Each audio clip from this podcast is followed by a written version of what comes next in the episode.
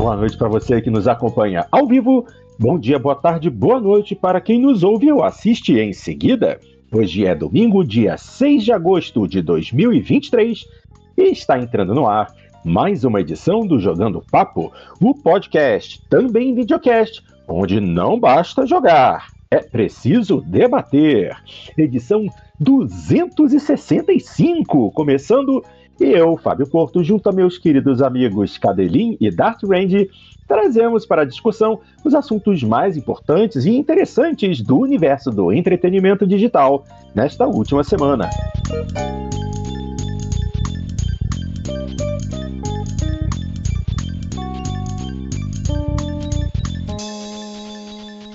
É isso aí, bastante coisa para comentar hoje e já vamos direto para a primeira notícia que diz assim: Quake 2 Remasters deve ser apresentado na QuakeCon 2023. Cuidado aí que isso é rumor, mas vamos discutir a respeito. Reportagem que foi publicada lá no Adrenaline, vou dar uma lidinha e a gente comenta em seguida. Revelado em junho deste ano pelo órgão classificatório de games da Coreia do Sul, a remasterização de Quake 2 deve ser revelada oficialmente nesta próxima semana. Segundo o famoso insider Bill Bill Kun, a existência do game vai ser um dos, um dos anúncios que a Bethesda estará preparando para a QuakeCon 2023. Segundo ele, ainda não está claro se a nova versão do game vai ganhar o subtítulo Enhanced ou Remastered, já que ambos os nomes estão sendo usados nas listagens às quais ele teve acesso. No entanto, há grande possibilidade de que ele se chame simplesmente Quake 2, dadas as suas características bem diferentes da versão RTX que o game já recebeu.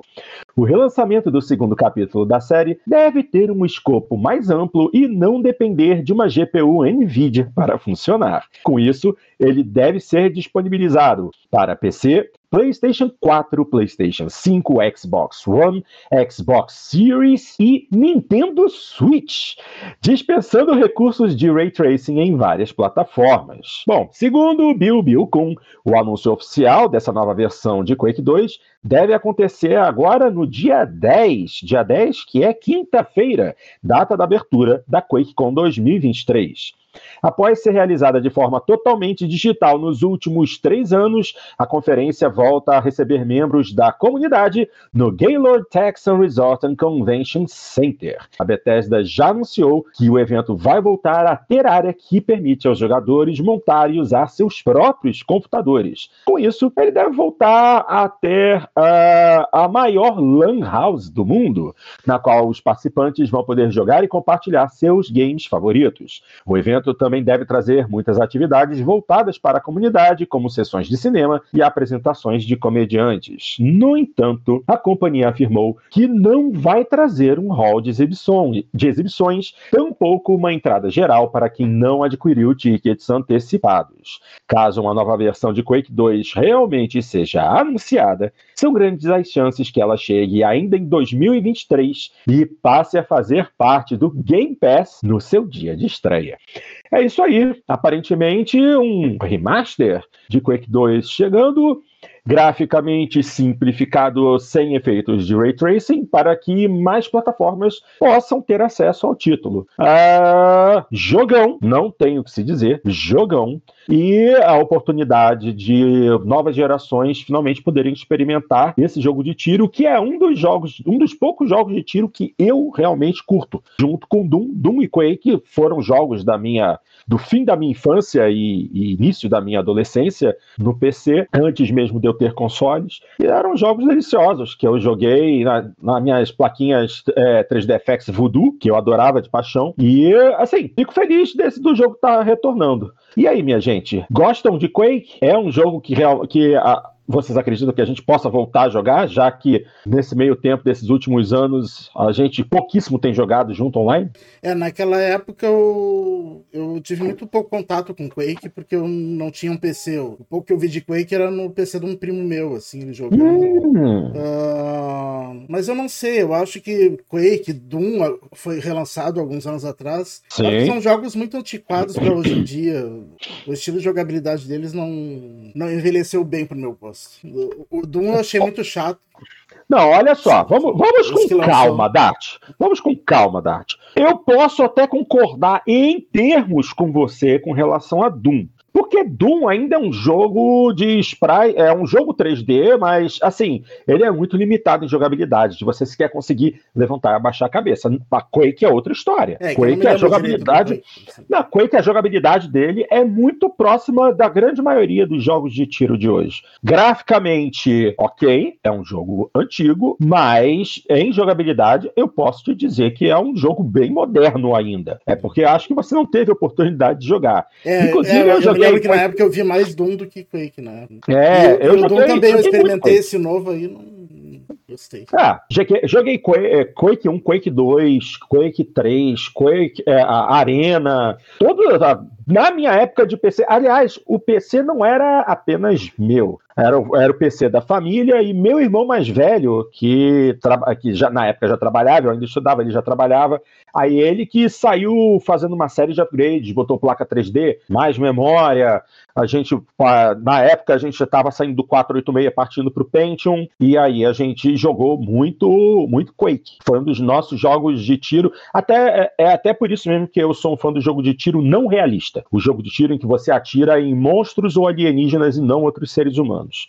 E um jogo com uma jogabilidade rápida. Eu gosto por isso. É um jogo mais de instinto do que de, de estratégia. Como os Call of Duty da vida aí, que você se organiza com a equipe para fazer isso, isso, aquilo. Não. Quake é sai atirando e acabou. Eu gosto assim. Mas você não jogou tanto, Cadeirinho. Cade... Aliás, nem tô vendo se Cadeirinho tá aqui, porque eu tô com a janela do. Ah, Cadeirinho, você jogou Quake, óbvio. Sim, várias vezes, Porto. O... É, essa notícia do, do, do relançamento, né, do remaster do Quake 2, é, ela tá aparecendo como rumor ainda, mas é. é dado como certo. Eu acho que vai ser uma enorme frustração para todo mundo se ela não se confirmar, porque já tem meses que isso vem, assim. Claro que tudo começou lá com um vazamento, salvo engano, da Coreia do Sul, inclusive. Sim. Que, que isso foi em março, acho, desse ano. Mas, mas já vem de longa data. Eu acho que o que, que interessa nessa QuakeCon, assim? Primeiro, o fato dela voltar a ser presencial. A gente está numa era em que as feiras presenciais elas têm caído, não é? E aí a QuakeCon vindo a ser presencial é interessante. Só que é, a QuakeCon ela sempre foi um evento bastante restrito, né? Ele não tem não tem venda de tickets, por exemplo, né? É só o pessoal ali que recebe os bilhetes mesmo para participar. Ela, ela, tem um formato diferente dos demais, assim. Eu até estava acompanhando o Reddit da, da QuakeCon, é e o pessoal ali que vai participar, eles têm todo um esquema lá, você pode levar o teu computador, é claro, mas você pode alugar computadores de alta performance lá para jogar na própria feira, e, e, eles têm aqui, porque o, os, os assentos que você tem lá são numerados, né?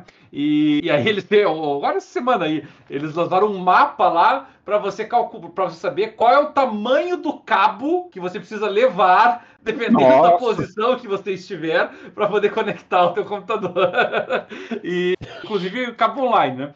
Para você não, não, precisa, não ficar dependendo do Wi-Fi. Então eu achei muito interessante a dedicação do pessoal. Mas a, a, parte disso, que é interessante a gente ver como é que vai ser aí a, o comportamento do evento presencial, é, é também um evento presencial da, da ID que, é, que passou a pertencer para a Microsoft, que era da Bethesda, né, passou a pertencer à Microsoft. Então ele acaba sendo um evento em que a Microsoft, se quiser, se quiser, pode aproveitar para apresentar outros produtos. Provavelmente não de outros estúdios dela, mas pelo menos de estúdios que estão sob o guarda-chuva da Bethesda. Sim. Então, isso ninguém estrearia, né? Então, assim, Starfield dá essas caras, Elder Scroll Online, isso faz parte da QuakeCon, né? Então isso é, é, de se esperar. Mas dito isso, a QuakeCon nunca, nunca foi assim um evento assim para grandes anúncios, grandes é, divulgações, assim, geralmente era mais reunião da comunidade mesmo, o pessoal ali curtir, fazer seus campeonatinhos e tal, mas, mas realmente Quake 2 Remastered é amplamente esperado para esse evento, é, a comunidade naturalmente do Quake está animada, isso nem, nem poderia ser diferente, eu achei muito interessante o fato de sair para o Nintendo Switch, porque veja bem, é um jogo que para todos os efeitos é, é, da, é exclusivo da Microsoft, a Microsoft Sim. poderia dizer, não, não, esse jogo é só meu, e ninguém, não ia causar estranheza para ninguém isso, né? Todo mundo ia achar perfeitamente normal. Mas o lançamento ali pro Nintendo Switch talvez, talvez seja uma forma, não tenho certeza, né, por, mas talvez também seja uma forma da Microsoft demonstrar assim que é, aquelas preocupações com o monopólio decorrente da aquisição da Activision, né? Eu vejo, ó, eu comprei a Bethesda e o jogo tá saindo pro Nintendo Switch também e tal, pode ser? É, pro PlayStation, PlayStation 4 e 5 também. Pois é, então eu acho que que, que dá, dá para eles usarem né, esses argumentos, se quiserem. Né? Então pode ser que seja por aí o caminho. Então vamos ver. É, como o jogo vai sair para uma plataforma de menor desempenho, como o Nintendo Switch, então eu acredito que, que realmente não seja um remaster aí muito pesado. Mas por outro lado, o Quake 2 é bem antigo, né? Então qualquer remaster ali assim já vem já vem embora. E, e assim, o Quake 2 é um jogo elogiado, sem dúvida. Eu, eu a impressão, pode ser uma impressão falsa, que assim, o mais amado é o primeiro Quake, sem dúvida nenhuma, né? Sim. Mas eu, eu tenho a impressão, às vezes, que o pessoal gosta mais do Quake 3 do que do Quake 2, sabe? Não sei se é uma impressão meio falsa minha, mas eu sempre tive essa sensação. De qualquer maneira, o Quake 2 é mais antiguinho, tem mais sentido que eles fizessem o remaster dele. Então, então vamos ver, né? Vamos guardar aí como é que vai ficar. E se vai ter o anúncio mesmo, né? Como você falou, começa dia 10, vai até o dia 13 a, a QuakeCon 2023. É isso aí, é isso aí. Vamos em frente e vamos falar agora do fenômeno. é, fenômeno mesmo, porque para um jogo que esteve durante tanto tempo em acesso antecipado, o mero lançamento dele e o bom marketing feito nos, nas últimas semanas está garantindo um sucesso estrondoso, obviamente. Estou falando de Baldur's Gate 3, que atraiu mais de 700 mil jogadores simultâneos e entrou para a lista de jogos com mais players de todos os tempos, o Steam. Ah, essa é uma reportagem do site MMORPG BR. Ah, que beleza! Prestem atenção. No último dia 3, Baldur's Gate 3, desenvolvido pela Larian Studios, fez sua tão esperada estreia oficial para PC via Steam, após seis anos de desenvolvimento e um lançamento inicial em acesso antecipado em 2020. 2020! Três anos de acesso antecipado. É, tem o jogo que fica muito mais tempo que isso, né? É, é, é, não. Sim, mas esse, esse lançou, né? É. Pelo menos. É, é, é, então, o jogo alcançou um feito impressionante, reunindo mais de 700 mil jogadores conectados simultaneamente no sábado, dia 5, ontem, na plataforma da Valve. Essa notável conquista levou o jogo a fazer parte do seleto grupo de apenas 10 títulos com maior número de jogadores simultâneos de todos os tempos na plataforma. Baldur's Gate 3 conquistou a nona posição, ultrapassando títulos populares como Goose Goose Duck e deixando Apex Legends na décima primeira colocação. O lançamento de Baldur's Gate 3 foi recebido com grande entusiasmo, atraindo mais de 500 mil jogadores em seu primeiro dia e quase alcançando 600 mil jogadores no dia seguinte. O pico de mais de 700 mil jogadores durante o fim de semana ressalta o forte interesse em Baldur's Gate 3. O sucesso avassalador do título tem gerado especulações sobre seu potencial futuro. Muitos acreditam que o jogo continuará atraindo uma grande base de jogadores e alcançará números ainda mais altos de jogadores simultâneos após o lançamento inicial. Mais a respeito disso já já. Padrões semelhantes foram observados com um jogo altamente popular, Elden Ring, que atingiu um pico de 953 mil jogadores no segundo fim de semana após o lançamento. As primeiras análises do jogo também começam a surgir. No Metacritic, site agregador de avaliações, Baldur's Gate 3 aparece com uma média de nota 94, com base em quatro análises da mídia especializada. Enquanto isso, o User Score, que é a média de avaliação de usuários, está em 9.3. No Steam, o título conta com avaliações extremamente positivas, com 95% dos jogadores avaliando o título positivamente nos últimos 30 dias.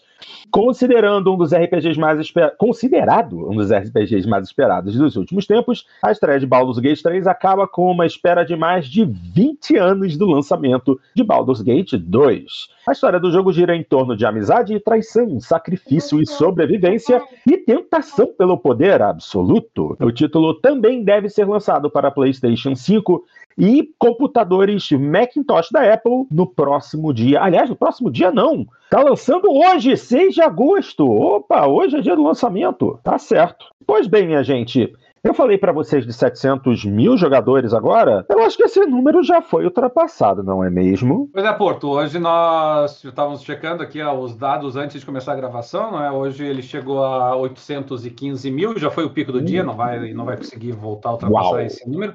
É, é, um número muito elevado, coloca no top 10, como você falou. Não, não é, como é que eu vou dizer assim, não é uma marca assim daquela assim, nossa, tem, são recordes de 10, 15, 20 anos nós estamos falando, né? Como você mesmo destacou, o, o próprio Elden Ring passou de 900 mil, ele é o quinto colocado na história. E o, e o sétimo colocado é o, é o Cyberpunk 2077, que chegou a 830. Então, com 815, na verdade, o, ele deve ter ganhado uma posição, deve ter ficado em oitavo agora na história. Uhum. Mas, assim, é, às vezes o jogo vai ganhando tração. Aí depende Sim. de uma série de fatores, né? A tendência normal, contudo, é de que a gente tenha atingido o pico agora. Eu acho que vai ser difícil que ele vai repetir porque a gente chegou no primeiro final de semana após lançamento do jogo, né? Então realmente ele deve ter atingido o pico nesse instante. E mas aqui, pô, eu, eu tenho que falar, eu tenho jogado ele, eu joguei pouco ele até agora para uhum. um RPG, né? Não cheguei nem a 10 horas ainda, mas mas eu devo dizer aqui porque eu mordi feio a minha língua com relação ao Baldur's Gate 3, né? Eu tinha comentado sobre ele em programas passados aí que eu tava desanimado com ele. Uhum. Desanimado por dois, dois motivos. Primeiro, pelo fato que você já destacou dele ter ficado muito tempo em early access, né? Então eu, ah. eu tava com a sensação de que ele chegaria meio datado por conta disso. É, eu, eu geralmente eu fixo assim um ano, um ano e meio de prazo para um Early Access ser lançado, né? Estava três anos já. Então, realmente, ele estava. Eu tinha me desanimado um pouco ele. E, e realmente, assim, do, dos gráficos que eu tinha visto, nenhum deles tinha me feito assim cair o queixo, diferentemente do, do, do, do, próprio Cyberpunk, né? Que tinha gráficos muito bonitos. E mas, mas mordo minha língua com prazer nesse caso, tá, Porto? Porque realmente o jogo é extraordinário, sabe? Eu, eu joguei muito tempo da minha vida é, é, RPG de mesa, joguei, jogava Dungeons Dragons, comecei jogando Advanced Dungeons Dragons, joguei edição 3, joguei a 3,5. É, pulei a 4 de mito, que era muito ruim, e joguei a 5, a, que é a edição que o o Baldur's Gate 3 usa. E, e, e, eu digo com tranquilidade, Porto, como fã de, de, de, de RPG, como fã de D&D de, de e principalmente como fã de Forgotten Realms, e tem aqui do meu ladinho, aqui, posso até mostrar aqui assim, é literalmente do meu lado aqui assim, né? Todos os meus livros de RPG ficam aqui do meu lado, esse aqui é o modo de campanha do Forgotten Realms. E, e, e, esse aqui é do. Uma das edições, eu tenho outras edições mais antigas dele aqui também. E eu devo dizer com tranquilidade que o Baldur's Gate 3 é a melhor adaptação que o D&D já recebeu no universo de jogos digitais. Melhor, disparado, sabe?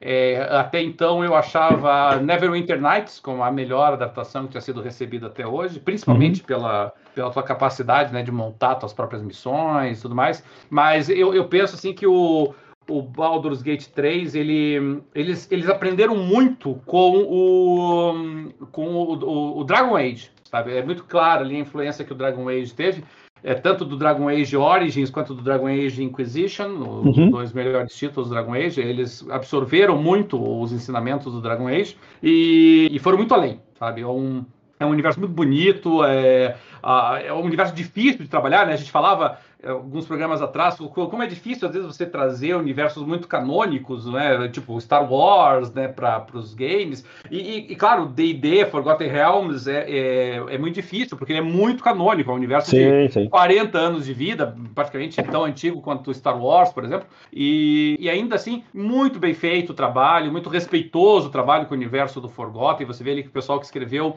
é, sabe o que está fazendo, é, pesquisou, fez o troço direitinho, ali assim, sabe, o usa muito apropriadamente ali a, os easter eggs, as referências ao universo cultural do Forgotten. Eu, como fã do Forgotten, gosto muito disso. Mas mesmo que você não seja, quer dizer, mesmo que você nunca tenha jogado D&D, mesmo que você nunca tenha jogado Forgotten Realms, é, ele é um RPG muito sólido, assim, sabe? Você, ele te explica as, as regras do D&D hoje em dia estão mais facilitadas com relação do que já foram no passado, mas ele te explica bem como é que funciona, você entende, é, o, a interface dele é relativamente amigável para um RPG complexo como o que ele tem. Uhum. É, o, o, o, mapa ali, a tua visão é isométrica, mas você consegue dar bastante zoom e tirar bastante zoom. E principalmente quando você tira o zoom e você consegue passear pelo mapa, assim, é, isométrico, né, mas mais 3D na apresentação, você, você percebe assim, o grau de qualidade, de atenção ao detalhe, a vegetação, a água correndo e a iluminação e sombra e pequenos é, partículas ali assim, né, como é, borboletinhas e coisas é, é e água pulando e tal. Então, fogo, né, as chamas. Então, muito muito bem feito o nível de detalhamento assim do jogo e, e o universo muito grande, muito rico, assim, sabe? Você é, pra, tem muito pouco, muito pouco mesmo, quando eu digo isso, tá? Muito pouco é, figurante. Você consegue interagir com a esmagadora maioria dos NPCs. O jogo te, te traz ali para conversar com os NPCs numa tela mais próxima, naquele estilo mais é, também é, Mass Effect, Dragon uhum, Age, uhum. que a uhum. gente vê ali assim acontecendo. Sim, uhum. e, e, e, todos eles com diálogos, é, com, com dublagem nos diálogos. Então, é, com um lore específico para eles. Então, você consegue realmente é, desvendar, descobrir o mundo do, do Baldur's Gate de forma muito detalhada, assim. Então eu achei assim, um trabalho muito minucioso, um trabalho muito carinho que eles fizeram. E, e, e, assim, diferentemente da minha impressão, o jogo, como um todo, ele é muito bonito, na verdade. É, em, em termos assim, de mapa isométrico, arrisco dizer que é o mais bonito que eu já vi é, é, recentemente. Nossa. CGs, em particular, é, essa sim, elas estão um pouco abaixo daquilo que a gente está acostumado a ver, sabe? Realmente elas não competem com os principais títulos aí, mas mas elas, não é importante essa parte. Sabe? O importante é, ele tá. É, é, o, o tua interface normal ali, assim, de jogo, essa é muito bonita, assim. E é um jogo assim que ele tem muita customização, então você pode montar o teu personagem, os personagens, mesmo os NPCs, né? Se você muda a arma, muda equipamento, muda não sei o que, ele reproduz corretamente na, nas próprias CGs, né? Então, uhum. até, até essa adaptação não é uma adaptação fácil, né? Porque você tem que ficar alterando a animação por conta disso. O próprio Dragon Age Inquisition não se arriscou a isso, né? Você é. podia mudar algumas coisas dos seus NPCs, não era muita coisa, não. Então aqui realmente dá muita liberdade, muita amplitude, assim. Então eu achei realmente fantástico. E, e, ele é um RPG hardcore, assim, então é para quem curte mesmo os jogos de RPG, mas, mas com uma qualidade. E um avanço até nos jogos da Larian, que é o uhum. estúdio responsável. Porque a Larian fez uh, jogos é, de RPG extraordinários na vida dela, é um dos estúdios talvez mais respeitados aí dentro de, do, do universo de, de RPGs. É, Pillars of Eternity, por exemplo, é deles, né? Talvez um dos melhores RPGs lançados no passado recente. Só que o Pillars of Eternity, por exemplo, é, aliás, Pillars of Eternity não, é o Divinity, desculpa. Hum. É, mas mas o, o, Divinity, ele, ele é muito, muito, muito denso, assim, sabe? Ele tem uma quantidade de texto muito grande para você ler, um monte de coisinha naquele formatinho lá de colocar a fotinha do lado do personagem ali, vir todo o textão ali para você ler, assim. Para quem não curte, é cansativo. O, o eu acho que o, o, Baldur's Gate 3 ele conseguiu adaptar isso muito bem. Eles perceberam assim, colocar textão assim, pessoal que não é RPG hardcore assim vai fugir do jogo. Então eles deixaram assim realmente é, o jogo com diálogos mais curtos, né, sem grandes discursos assim. Eles introduziram ali a figura do, do mestre de jogos, né, o Dungeon Master, é, como na figura de um narrador que, que explica ali muito brevemente ali, o que, que a pessoa está pensando, o que, que ela está sentindo, o que, que ela está visualizando. Uhum. Então são, são, textos mais curtos que tornam mais dinâmico e mais interessante para quem não está afim, né, de ficar se exaurindo em literatura e leitura, né, e ficar com a tela parada ali enquanto você lê três parágrafos de texto que é basicamente o cara, o cara que está conversando, fazendo um monólogo para você. Então eu achei realmente assim, todas as coisas que se esperam de um RPG, eles ticaram, tá tudo certinho ali, fizeram muito própria, muita correção. Uhum. E mesmo quem não é fã de RPG hardcore, embora este seja um RPG hardcore,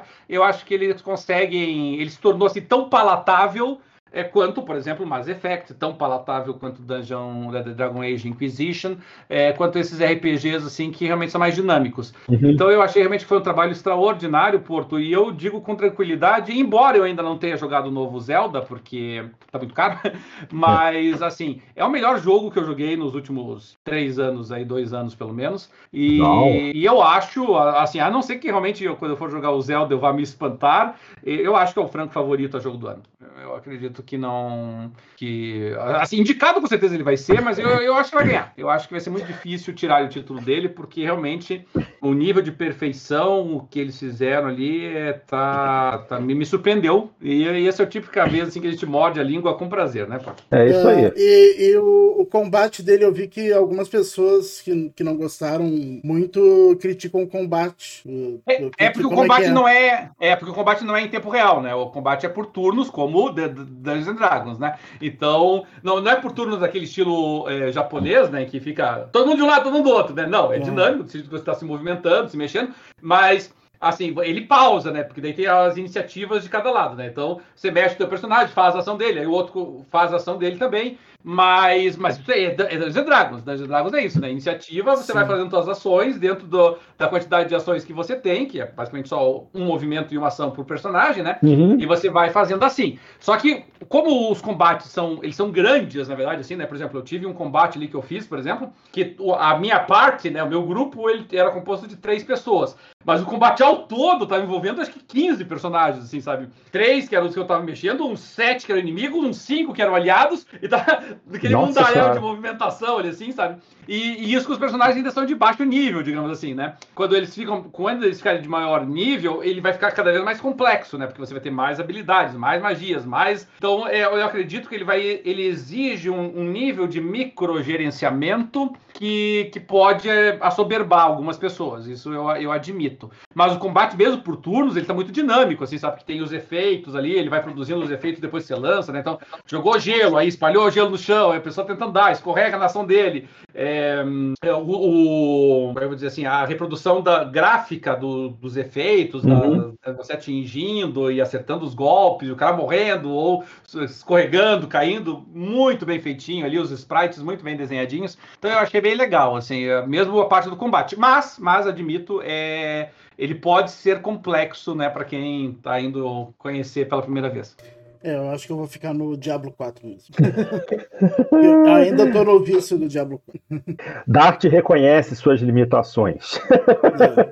É. tá certo. Bom, queria só para complementar a respeito de Baldur's Gate 3 trazer mais duas, duas coisas. Primeiro, uma informação e outra, uma reflexão. Com relação, primeiro, à informação. A partir do momento que Baldur's Gate 3 chegou ao décimo lugar, né, da, da lista do top 10 do, do Steam, aconteceu uma coisa interessante. O antigo décimo lugar, que era justamente o Apex Legends, tinha atingido 624 mil jogadores simultâneos no pico. Com a entrada do Baldur's Gate 3 ultrapassando os 700 mil, aí já se cria uma nova listagem. Porque a partir de agora, para você estar no top 10, você tem que ter pelo menos 700 mil jogadores simultâneos. Ou melhor ainda, né? 800 mil. A barra, a, a barra subiu demais agora. Então o jogo tem que ser muito bom para chegar no top 10 do Steam agora. Realmente impressionante. É, agora, eu, eu até, eu até, não, eu só ia dizer aqui, porque eu, eu até ah? tinha achado que o, que o Baldur's Gate 3 tinha passado a ocupar a oitava posição, mas não passou, né? Porque o Hogwarts Legacy é a oitava colocação com 880 mil. Então, então mas realmente agora, para você entrar no top 10 da história do Steam, você tem que estar acima de 700, 700 mil, né? Que é a do Gus Gus Duck. É, é isso, é. é isso aí. Bom, e quanto à reflexão, vem justamente logo após isso tudo que você comentou e você mesmo, Cadeirinha, acabou de classificar Baldur's Gate 3 como um provável jogo do ano. E como fica Starfield?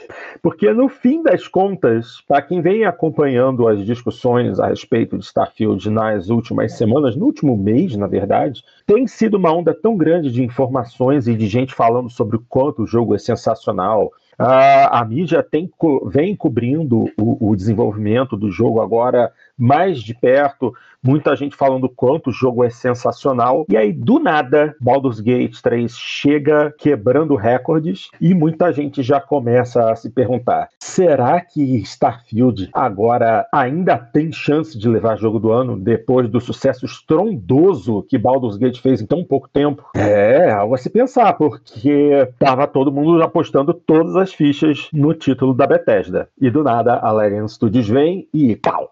É. O, o, o aqui, por primeiro, fazer uma ressalva, né? Quando eu falo esse é o jogo do ano, leia, se o jogo é o jogo do ano até o momento. Até o momento, correto. pode ter surpresas, né? Mas, é. mas, mas, a, aqui tem um componente muito interessante dessa discussão toda, né? Porque é, Baldur's Gate 3, é, salvo engano, posso estar equivocado aqui, mas salvo engano, ele não tem previsão de lançamento para Xbox. Exatamente. Mas, mas, ele tem previsão de lançamento para PlayStation 5. Exatamente. E, e ele lança para o PlayStation 5, acho que mês que vem, salvo engano. É, em setembro. E, e assim, a, e a, aqui vai ficar interessante, né? Porque assim, se o, se o. Vamos supor aí que Starfield venha também arrasando o quarteirão, né? E seja um jogaço, e a gente torce que seja, e eu tenho toda a expectativa do mundo que seja, porque, na verdade seja dito, eu nunca me decepcionei com nenhum jogo da, da Bethesda. Eu amava, amei Morrowind, amei é, Oblivion, amei Skyrim, amei todos os Fallouts deles. É, então nunca me decepcionei. Então não tenho dúvida nenhuma que eu vou gostar do Starfield. Mas vamos supor que Starfield é tão bom quanto o, o Baldur's Gate 3, entendeu? Eu digo, primeiro, ótima notícia para os fãs de RPG, né? Porque uh, Zelda, Starfield e Baldur's Gate 3 num só ano, né? Convenhamos que, que papa fina que fãs de RPG estão tendo aqui esse ano, né? E a gente sempre costuma dizer, né? Um RPG de qualidade é sempre candidato a jogo do ano, sempre, né? Quando você quando você tem um RPG de peso sendo lançado, por mais que você tenha grandes jogos sendo lançados juntos, né? Mario Odyssey, por mais que você tenha outros grandes títulos, é, Horizon, Zero Dawn, pouco importa, é, o RPG tem muito peso, né? Então não é à toa, né? Que a gente tem um histórico de RPGs é, ganhando jogos e, e, alguns jogos só ganham quando eles é, incorporam elementos de RPG, como foi o caso do God of War. Né? Enquanto God of War era hack and slash, nem te ligo. Ele incorporou uns elementos de RPG, tá aí, jogo do ano. Então, eu, eu acho que tem esse componente. Agora, se os dois baterem de frente, aí aqui vai entrar de novo aquela discussão do, do bias, né? Do viés, né? Porque se de repente Starfield for tão bom quanto, aí nós vamos ter uma situação, né? Starfield para PC e Xbox, Baldur's Gate 3 para PC e PS5. Quem ganha, né?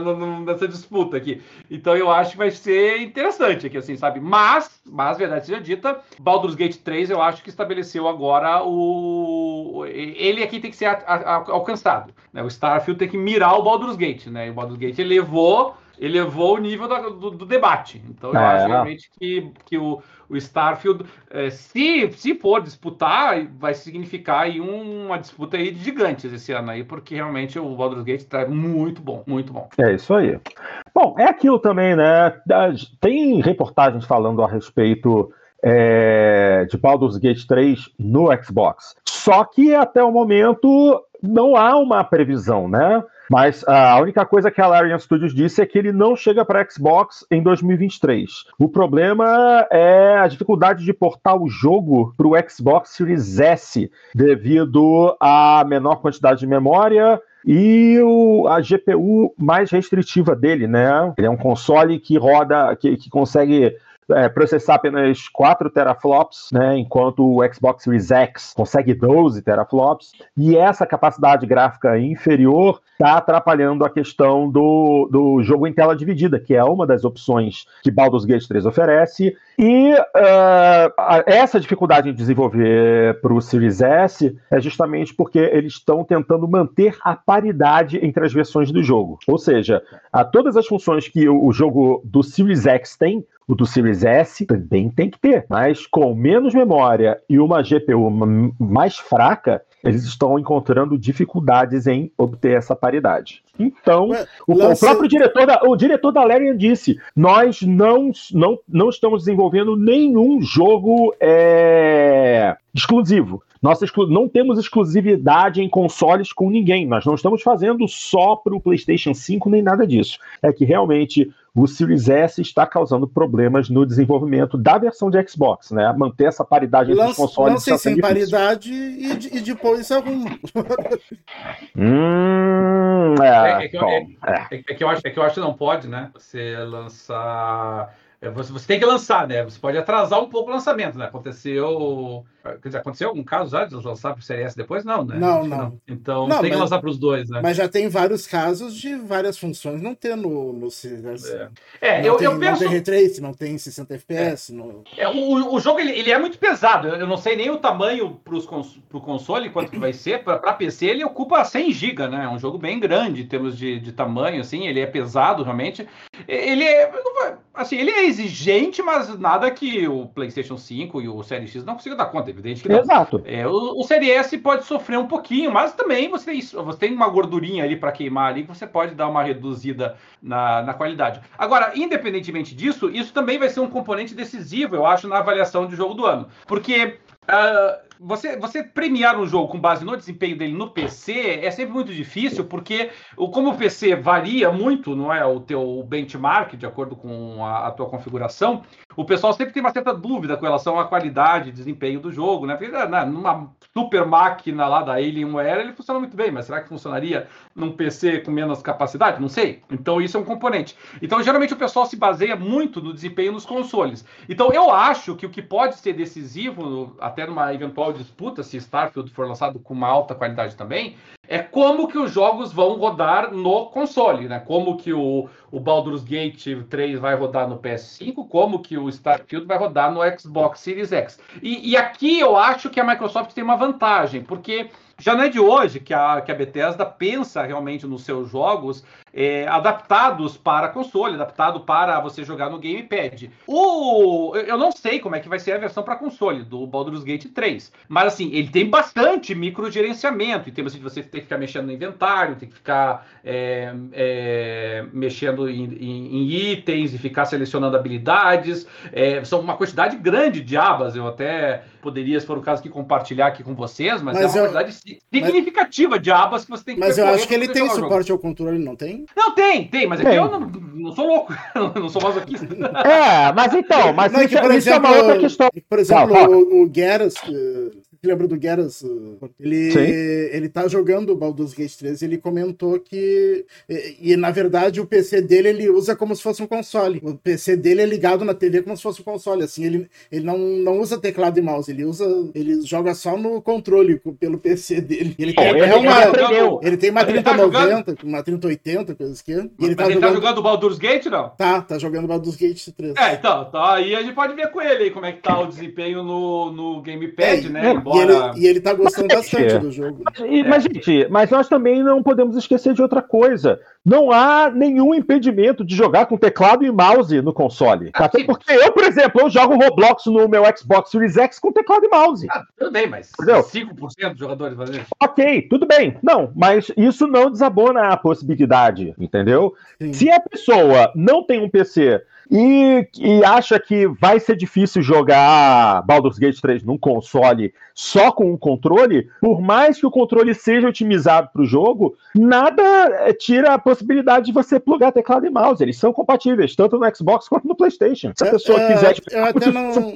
até não sei se no, no Xbox todos os jogos eles são compatíveis com teclado e mouse. Por exemplo, se quiser jogar Diablo com teclado e mouse no Xbox, será que. É uma questão de alguém, é, é uma questão de alguém experimentar, mas é. eu não vejo problema. Eu mas, particularmente é, não vejo problema. É, mas aqui não, aqui não tem comparação, sabe? Você, o, o, grau de. Uh, o, o, como eu vou dizer assim, o grau de adaptabilidade do Diablo para gamepad é muito maior do que o do Baldur's Gate 3. Não se engane com relação Sim, a isso. Não, entendo. O Baldur's Sim, Gate é. 3 ele é mais ele é bem mais exigente do ponto de vista de microgerenciamento, de habilidades Sim. e tudo mais. E, e, e, assim, é que como eu disse, eu não via como é que vai ser a interface, porque a questão toda aqui é a interface, sabe? Tá. Porque a, a, a o jogo tem tanta informação, assim, mesmo sendo um jogo menos denso do que outro, sabe? Que você tem que ler letrinhas miudinhas, assim, sabe? Eu não sei como é que elas vão ficar na, numa televisão grande, assim, né? Porque é pequenininho, né? Então, é, é, eu não sei como é que ele vai, como é que vai ficar a interface do jogo. Realmente, talvez eles simplifiquem para o console. Então, é por isso que eu tô dizendo, vai depender muito de como vai ficar esse a versão do videogame. Se o, se o Starfield vier tão bom quanto é, o Baldur's Gate 3, e, e provavelmente, porque porque a Bethesda nunca cometeu grandes erros com relação a isso, e, e, provavelmente ele rodar no console tão bem quanto roda no PC, isso é um ponto a favor dele. A, a Larian tem que demonstrar né, como é que ela é capaz de, de fazer essa adaptação num jogo como é, como Baldur's Gate. Então eu acho que aqui que vai ser, pode ser, né, um dos um dos um dos componentes decisivos. Eu sei que o, o Divinity, que era da, da Larian, ele saiu também pro, tanto para Xbox One quanto para o PS4. E o Divinity é um bom exemplo disso. Ó. O Divinity, quando ele saiu para PC, ele teve uma nota tão alta quanto o Baldur's Gate 3. Ele tava com 9.4 mesmo. Se for olhar uhum. lá Divinity, 9.4. Já no, no PS4 e no Xbox, a nota também é uma notona, mas ficou ali 8.7, 8.8 ali assim, sabe? Então, você vê como ele, ele, perde um pouco quando vai pro, pro console, né? Ah. Mas sim, eu, eu não joguei Divinity no console, o Divinity, ele. É, o Divinity e o Baldur's Gate 3 são parecidos em alguns aspectos, assim, principalmente na da interface ali. Se eles conseguiram tirar ainda 8.8, 8.7 no PS4 e no Xbox One, é que a Larian conseguiu fazer um bom trabalho de adaptação, né? Então, talvez o Baldur's Gate 3 não esteja sob risco nesse aspecto, não. O Saikon, o Saikon aqui falou, fela da mãe que blasfêmia, usar teclado e mouse no console. Eu, ó, vamos lá, só para só pra deixar bem claro, não é só no Roblox que eu uso teclado e mouse, não. Flight Simulator. Uhum. Flight Simulator só no joystick é muito ruim. Ele é ótimo para controlar o avião, perfeito. Mas o jogo tem tantas possibilidades. É, é bem chato mesmo. É, você controlar toda a parte de comunicações é, é para você poder taxiar, decolar, posar, trocar entre as torres, tudo isso. Se você faz isso só no joystick, meu querido, bato palmas, porque é coisa de louco. No teclado, gente, é, é, Flight Simulator é basicamente o jogo de PC rodando no Xbox, sem tirar é, nem pôr. É, a, até a interface é igual. A interface é idêntica. Quando você inicia o Flight Simulator no Xbox, a primeira coisa que você, a primeira coisa que você vê é uma seta de Windows, é um cursor de mouse do Windows. Aí quando você dá uma mexidinha, ele se transforma num outro cursor específico do Xbox. Mas de resto, é idêntico. Até mesmo baixar conteúdo adicional no Xbox, você não baixa pela Store, pela Xbox Store. Você tem que baixar o conteúdo adicional por dentro do jogo. Aí, se você tem que baixar uma atualização, ou um pacote de texturas, ou algum avião novo, você tem que deixar o jogo rodando em primeira pessoa, ocupando a tela da sua TV, para ele poder baixar através da loja própria dele dentro do jogo. Se você sai para jogar outro jogo, para usar, usar o Quick Resume, por exemplo, se eu quiser sair do Flight Simulator e ir para o Forza, quando eu voltar para o Flight Simulator, o download ficou pausado, porque ele congelou o jogo e o download acabou. Ele não usa a Xbox Store para fazer o download do conteúdo no Flight Simulator. Então, cara, ó, realmente tem coisa que, assim, eu acho que não tem como evitar. Quando a gente está tratando de um jogo com tanta granularidade nos ajustes, nas opções, e é muita coisa na tela ao mesmo tempo, teclado e mouse tem que ser suportado. E quem tem a possibilidade e tem um conjunto de teclado e mouse sem fio, tem que usar. O meu, inclusive, eu tenho é, é um teclado, é um, o teclado com touchpad mais o mouse conectados no, no meu Xbox uh, para poder jogar. E aquele negocinho de plugar no USB, uh, ah, tem que plugar no Xbox se funciona? No, funciona perfeitamente. Eu até uso, gente, podem me chamar de louco. Eu uso o Microsoft Edge no Xbox para poder acessar as páginas que distribuem anime que eu assisto, para poder ver meus animes em tela cheia na, na TV da sala. Crunchyroll, Crunchyroll, é assinado. -huh, e claro que é, é, esse site que ele está se referindo. Exatamente. Exatamente, porque é, em casa eu só tenho um computador, o computadorzinho que eu estou usando aqui, meu notebookzinho para gravar podcast. Eu não fico vendo anime em tela pequena. Eu assisto na TV. O único lugar que eu tenho um navegador decente, ao contrário do navegador da TV Samsung, que é um lixo, é o Edge no Xbox. É o que eu uso para poder acessar os meus sites e ver meus animes. Então, o mouse continua. É, é, que assim, como eu sou um jogador é, prioritariamente de PC e, e, eu gosto de determinados gêneros de jogos que, que a gente associa muito com o PC, então esses RPG, os jogos de estratégia, é, alguns jogos até de, de gerenciamento, é, eu, eu confesso, eu nunca consegui me adaptar a, a, jogar esses jogos em console, sabe? Então, eu, eu, não consigo jogar um jogo de estratégia em console, eu não consigo jogar é, jogos de, de gerenciamento, tipo Cities Skylines, é, no, no, nos consoles. Não consigo jogar RPGs que existem. Não jogo RPG em, em, console, a não ser que seja exclusivo de console. Mas, mas também não, não consigo, sabe? Porque é, para mim é tão intuitivo eu mexer e conseguir navegar ali né, com, a, com a rapidez, com a velocidade do mouse e do teclado aliados ali assim, que tudo, quando eu vou jogar no, no videogame, é, parece tudo truncado para mim, sabe? Muito travado e tal. Mas, mas claro, muita gente se acostumou, uh, sabe jogar assim, não, não causa esse nível de estranhamento que causa para mim, né, Porto? Então pode ser que o pessoal é. consiga se adaptar bem. Eu é sim, assim, sim. Jogo, jogo que eu tenho que controlar algum personagem é controle. Não consigo teclado e mouse concatenar as, as teclas. Mas, mas jogo de gerenciamento, assim, daí tudo bem. É, gente, lembrem que, lembrem que saiu Age of Empires para Xbox. Então, assim, eles obviamente criaram uma possibilidade de você usar o controle, né? Mas, novamente, teclado e mouse ainda funcionam nesse, nesse caso. É. O, uma coisa que, que me encanta muito, me encantou muito no Baldur's Gate, não, não é uma qualidade só dele, mas eu, eu acho que é uma qualidade muito importante em jogos de RPG, porque a, às vezes a, a, gente fala assim, né? O, o que, que faz o jogo um RPG?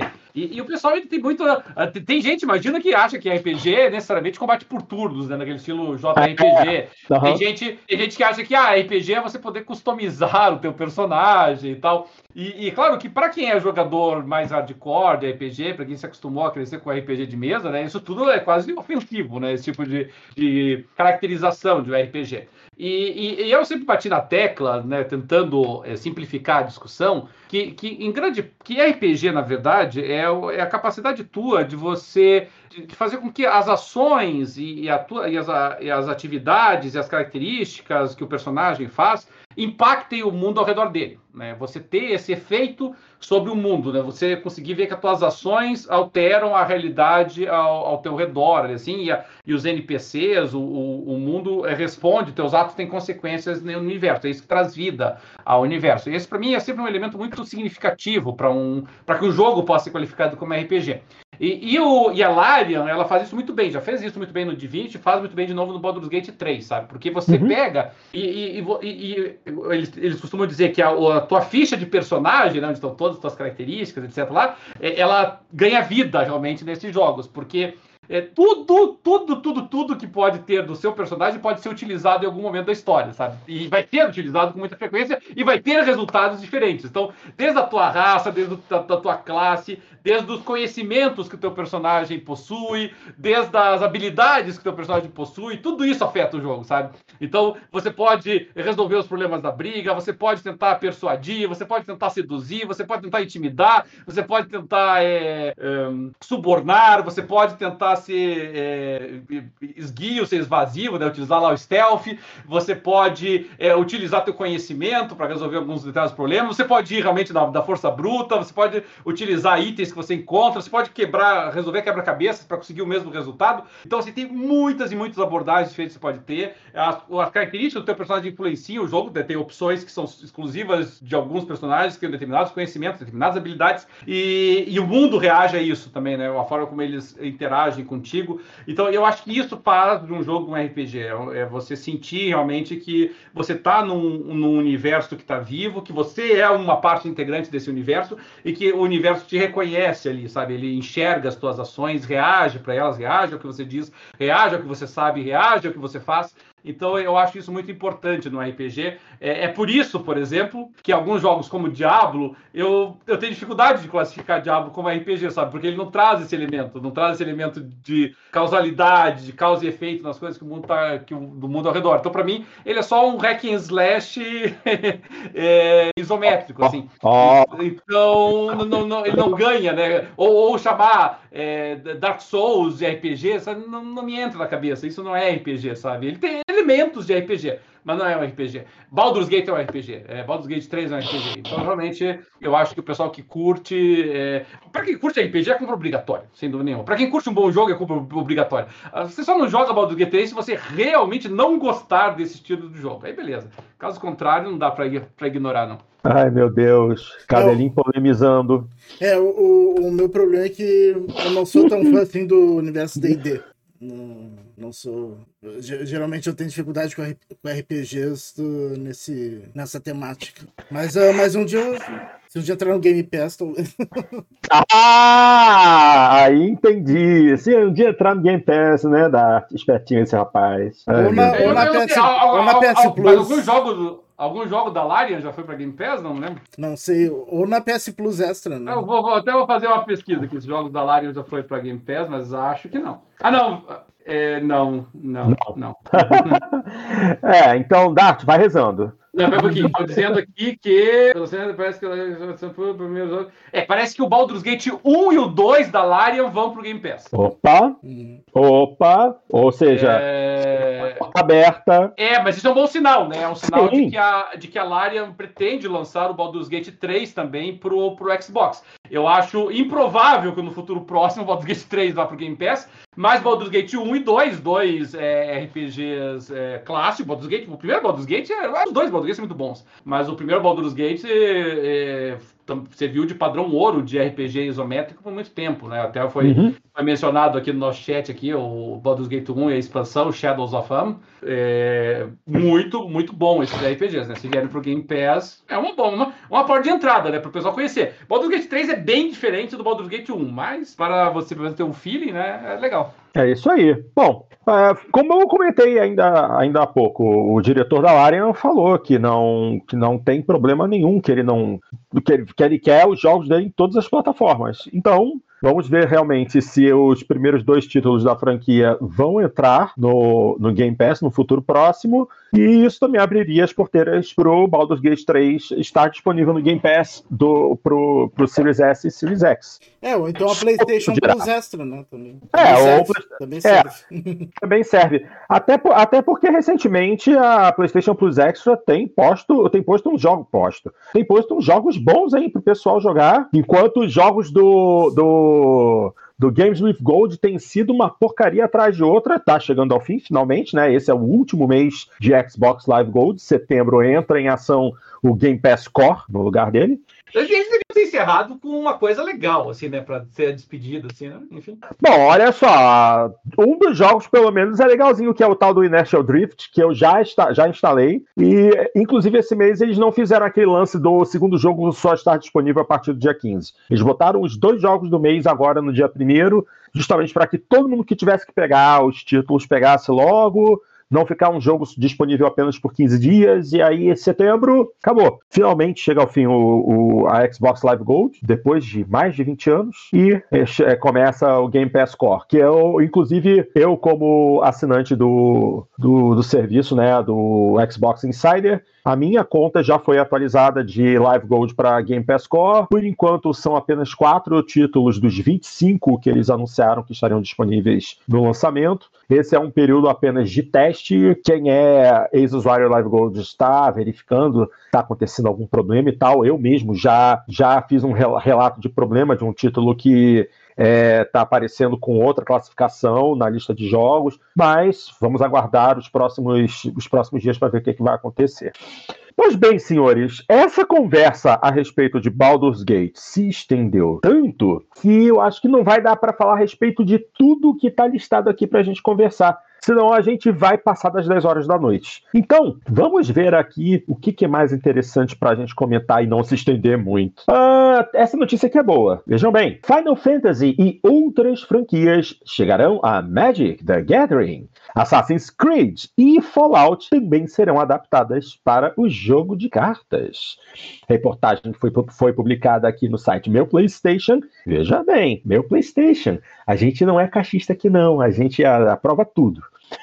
e vou dar uma lida e depois a gente comenta. A Wizards of the Coast confirmou que Magic the Gathering, famoso jogo de cartas da companhia, receberá decks inspirados em franquias de peso do mundo dos games. Como confirmado durante a Gen Con 2023, Final Fantasy, Fallout e Assassin's Creed chegarão em breve ao universo da série. Fallout será a primeira a ficar disponível para os fãs aproveitarem, mas o lançamento ainda está um pouco longe. O set de cards Commander só será integrado em março de 2024. As cartas apresentarão artes de personagens, inimigos, facções e locais da obra da Bethesda. Em julho de 2024 será a vez de Assassin's Creed, com cards capazes de trazer mecânicas únicas, de acordo com a empresa. Fechando as novidades, Final Fantasy também terá o mesmo tratamento, e o conteúdo abrangerá todos os títulos principais da saga, desde o primeiro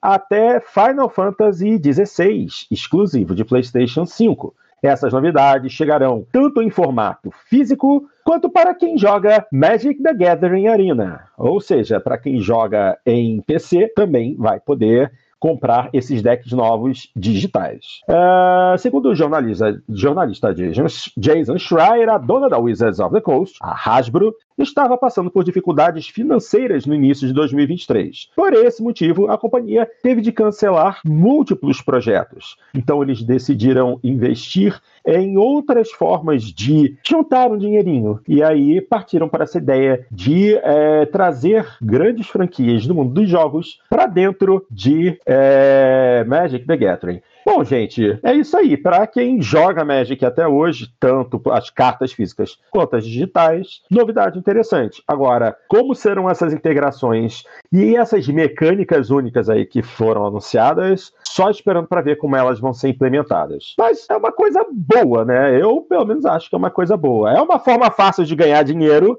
né, a Wizards of the Coast, e obviamente a, a, as empresas envolvidas né, com Final Fantasy, Assassin's Creed, Fallout, está todo mundo ganhando um dinheirinho aí de, de, de, licenciamento. Mas se realmente trouxer boas novidades para a jogabilidade, nada contra, correto? É, a Wizards of the Coast ela começou esse projeto de colaborações, eu até acho que o nome dele é Collab, que eles chamam lá, uhum. é, que são basicamente são, eh, são incorporações desses outros universos de fantasia dentro do do, do, da estrutura do Magic the Gathering. É, como regra, cada um desses, dessas colaborações, eles possuem um conjunto de regras bem específicos dele. Ele não costuma casar bem com o restante do, do Magic, né? Então ele acaba meio que sendo um, um, um, um spin-off relativamente contido ali dentro do, do universo. Eu, eu já deixei de jogar Magic faz muitos e muitos anos, mas eu até voltei a comprar algumas cartas porque eles tinham feito collab exatamente com Dungeons Dragons e, especificamente no universo do Forgotten Realms. E aí eu comprei algumas, alguns boosters, não fiquei comprando todas as cartas, né, mas comprei vários boosters ali assim para que são as, os deckzinhos, né, para ter algumas dessas cartas porque eu gostava ali de ver a, a, arte e tal, né? E aí agora agora mesmo eles lançaram o collab do Senhor dos Anéis, que também vem com todo o lore lá do Senhor dos Anéis, com uma arte própria. Eu, eu infelizmente, eu não sei se eu tô ficando velho ranziza, eu tenho achado a, a arte da, da Wizards of the Coast, do Magic the Gathering, ela tem decaído, a meu ver, nos últimos tempos. Eu, eu achei a arte do. Do Senhor dos Anéis eu vi pouco, mas a arte do, do Magic Dungeons and Dragons eu achei sofrível. Tu não comprou maioria, a né? carta do Um Anel? Que tá, que tá bem baratinha. Baratinha, né? Baratinha. Só o. Como é que foi? O Post Malone lá que comprou, né? É. E, enfim, e é, mas é legal que esses outros universos venham. Vai ser lançado Fallout. Fallout é uma das minhas franquias favoritas. Eu tenho tudo, tem o Funko do Fallout aqui, tem um monte de coisa do Fallout. Provavelmente comprarei também os boosters do Magic e do Fallout, para ter alguns, né? Não a coleção inteira, mas para ter alguns. É muito caro essas coleções todas. Mas é legal, é bacana que o, a influência cultural dos games né, seja tão grande, né? Porque nós, nós estejamos, né, não, não, não, estamos nós recebendo o influxo do Magic, agora os videogames é que estão. É, o Magic é que está sofrendo o influxo do videogame para eles, né? Então isso é bacana. É, um caminho inverso. Bem legal isso mesmo.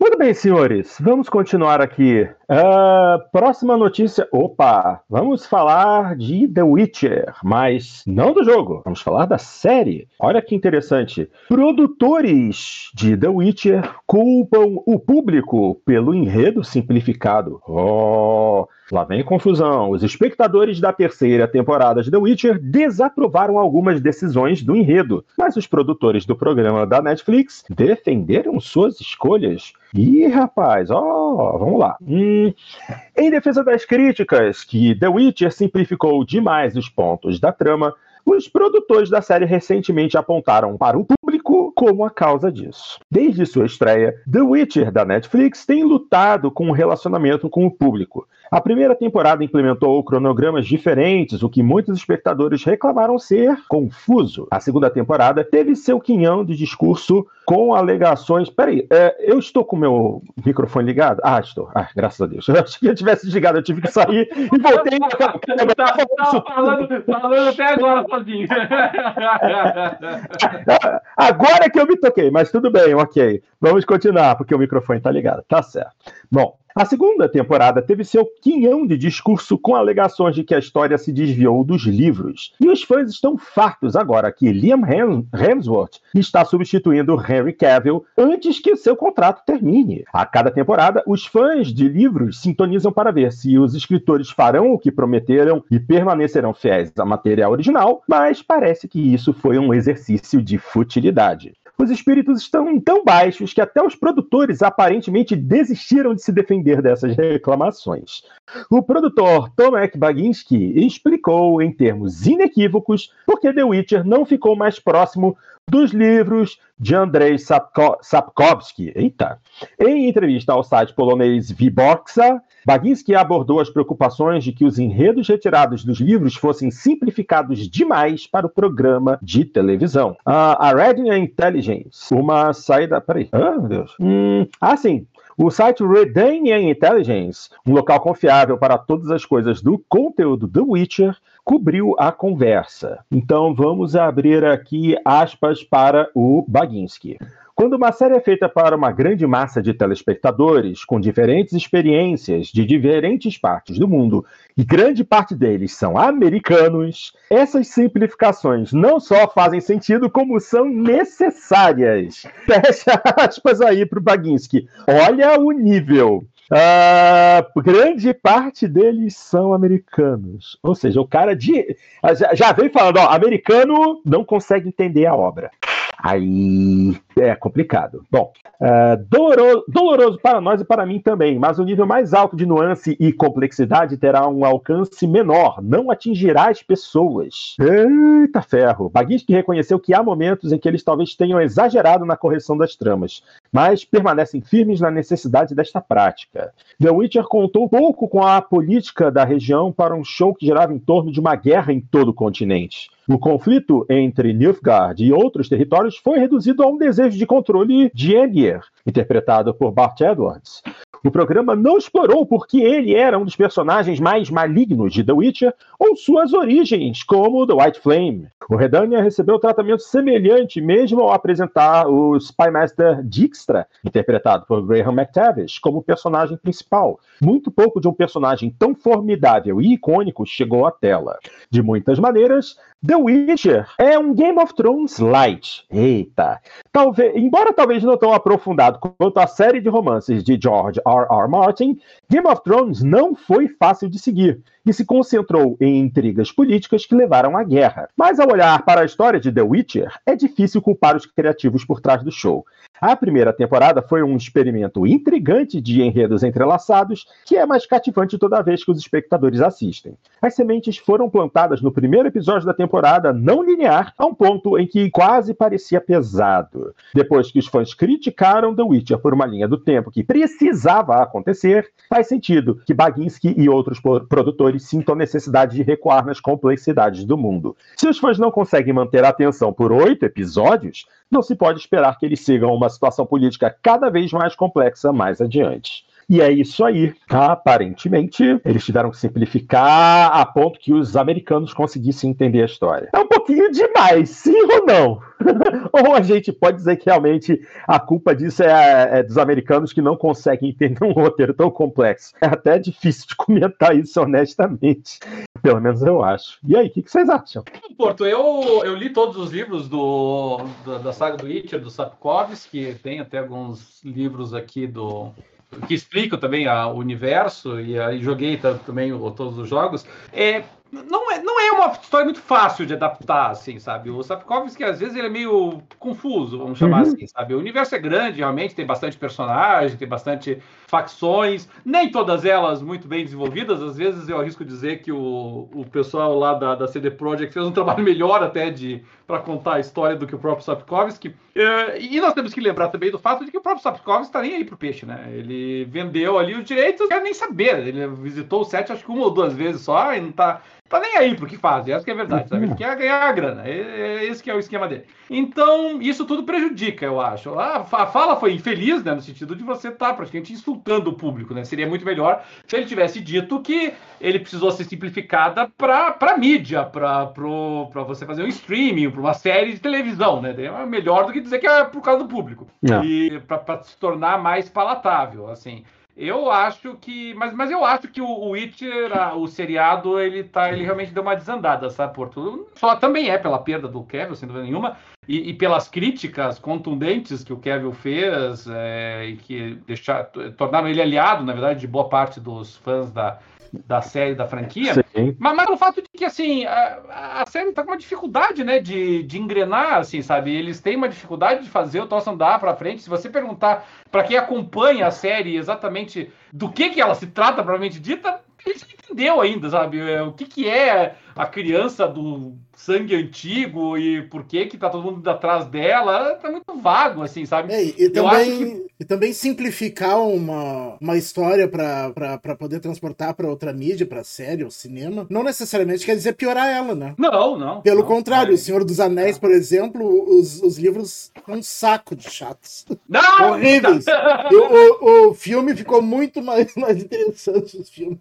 Meu Deus do céu, meu Deus do é, céu. o, o,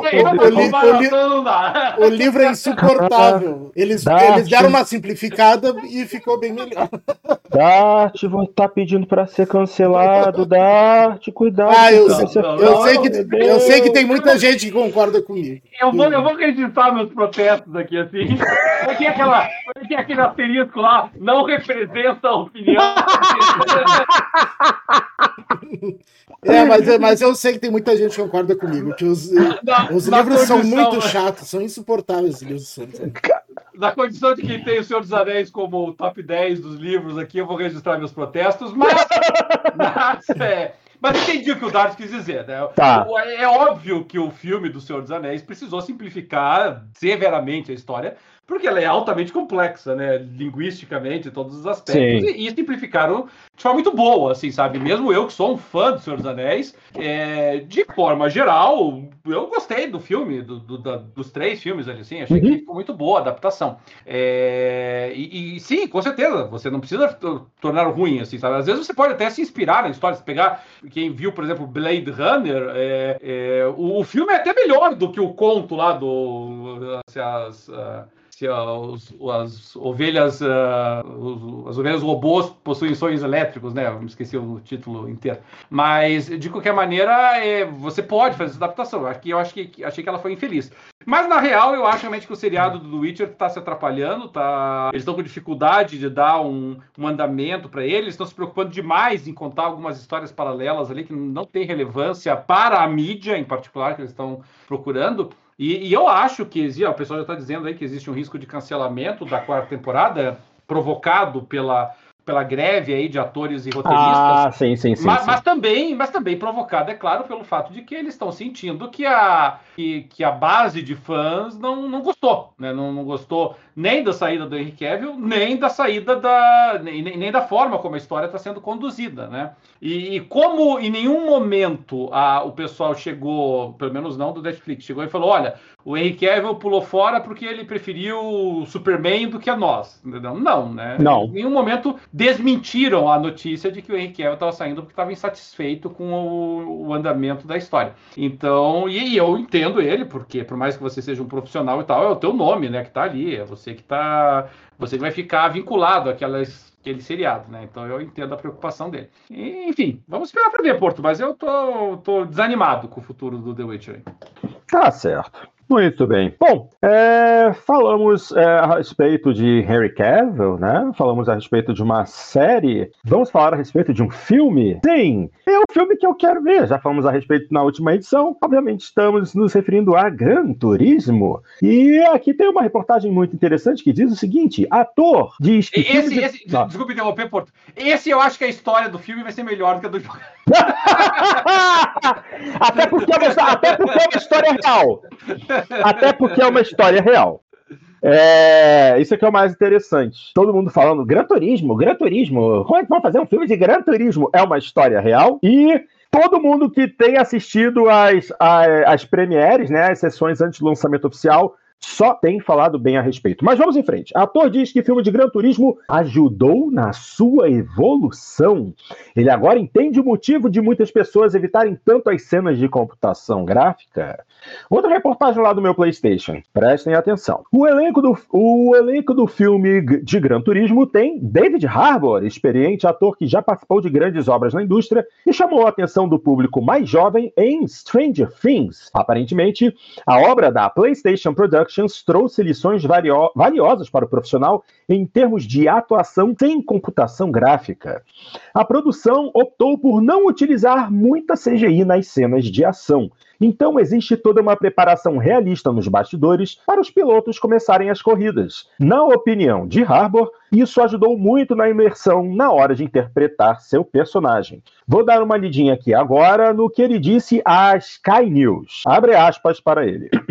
O filme poderia ser filmado naquelas caixas verdes, tudo isso poderia ser feito assim, mas de alguma forma essa equipe conseguiu montar tudo isso com carros correndo ao mesmo tempo, parando ao mesmo tempo, aquecendo pneus, todos os elementos técnicos. Como ator, é como se eu realmente fizesse parte da produção. Agora sei como Tom Cruise se sentia ao falar sobre Top Gun Maverick, naquelas entrevistas onde ele diz que tem que ser real. Oh, muito interessante. No set de gravações do filme de Gran Turismo, Harbour disse que constantemente os carros passam em alta velocidade a seu lado.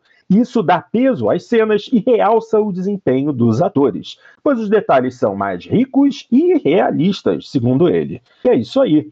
Uh, uma série de ativações. Uh, pá, pá, pá, Não, é, na, próxima, na próxima semana sai uma atualização para Gran Turismo 7 que adiciona quatro veículos ao jogo. Um deles é o Nissan GTR Nismo GT3, com a pintura idêntica à utilizada pelo filme Gran Turismo. Então, é só ficar de olho que é, vai ser Hoje é dia. Ih, rapaz, é amanhã, segunda, dia 7. Então, amanhã, para quem tem GT7, atualização com carros novos, incluindo o carro do filme Gran Turismo. E é isso aí. Bom, é... temos que concordar né, com o que o David Harbour falou, porque no final das contas, Hoje se utiliza muito de CGI na busca pela economia de tempo e dinheiro. Se bem que recentemente alguns, alguns filmes em computação gráfica têm acumulado muito dinheiro em tempo de processamento de imagem. Mas, de qualquer maneira, ainda é mais econômico do que você deslocar uma equipe enorme, contratar cenografia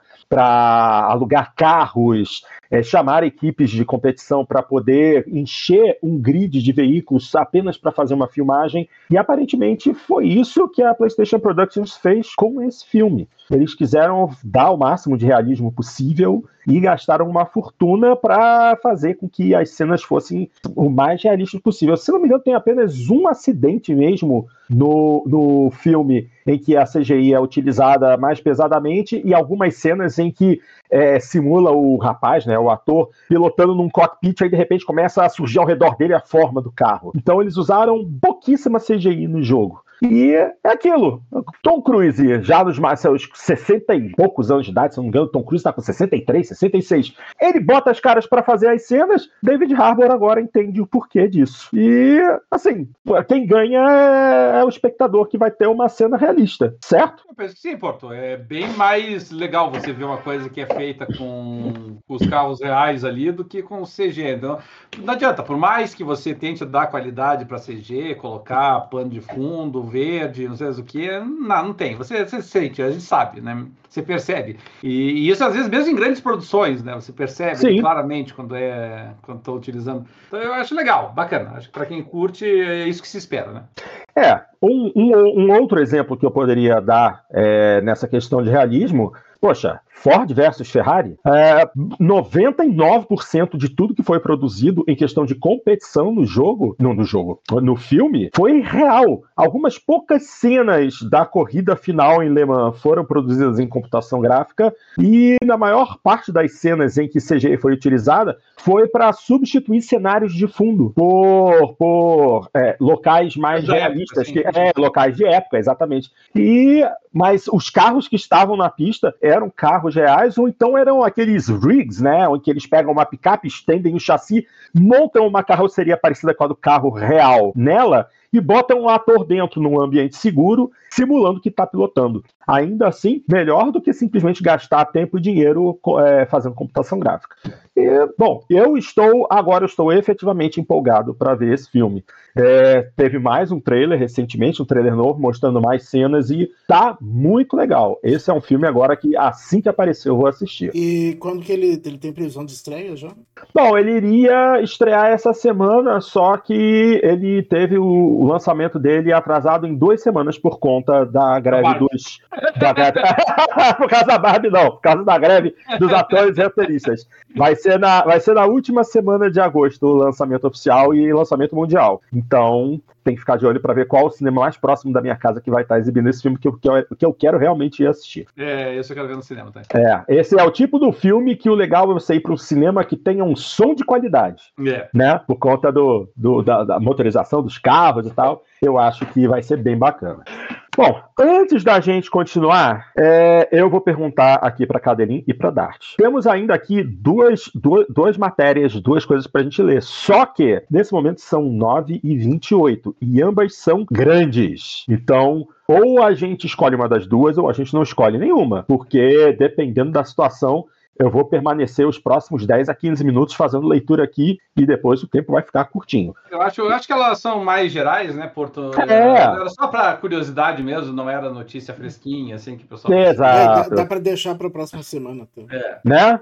Então, senhores, então, senhores, vamos fechar o pacote por aqui? Pode sim, ser? Penso que sim, pode. Show de bola, então. Estão, estamos chegando ao fim de mais uma edição do Jogando Papo e, como sempre, vamos agradecer à galera do chat do YouTube que esteve conosco durante a transmissão de hoje. Tivemos o prazer de ter ao vivo conosco os companheiros Fábio Pereira, Senato Souza, o Psycon X2, o senhor engenheiro Rafael, mano do céu, o Luciano Cardoso, e agora no finalzinho também deu as caras o nosso grande Marcelo Landim. Pô, apareceu no finzinho, Marcelo, mas tá bom, tá registrada a sua presença aqui. Vou marcar no Diário de Classe, que está presente. Atrasado, mas chegou.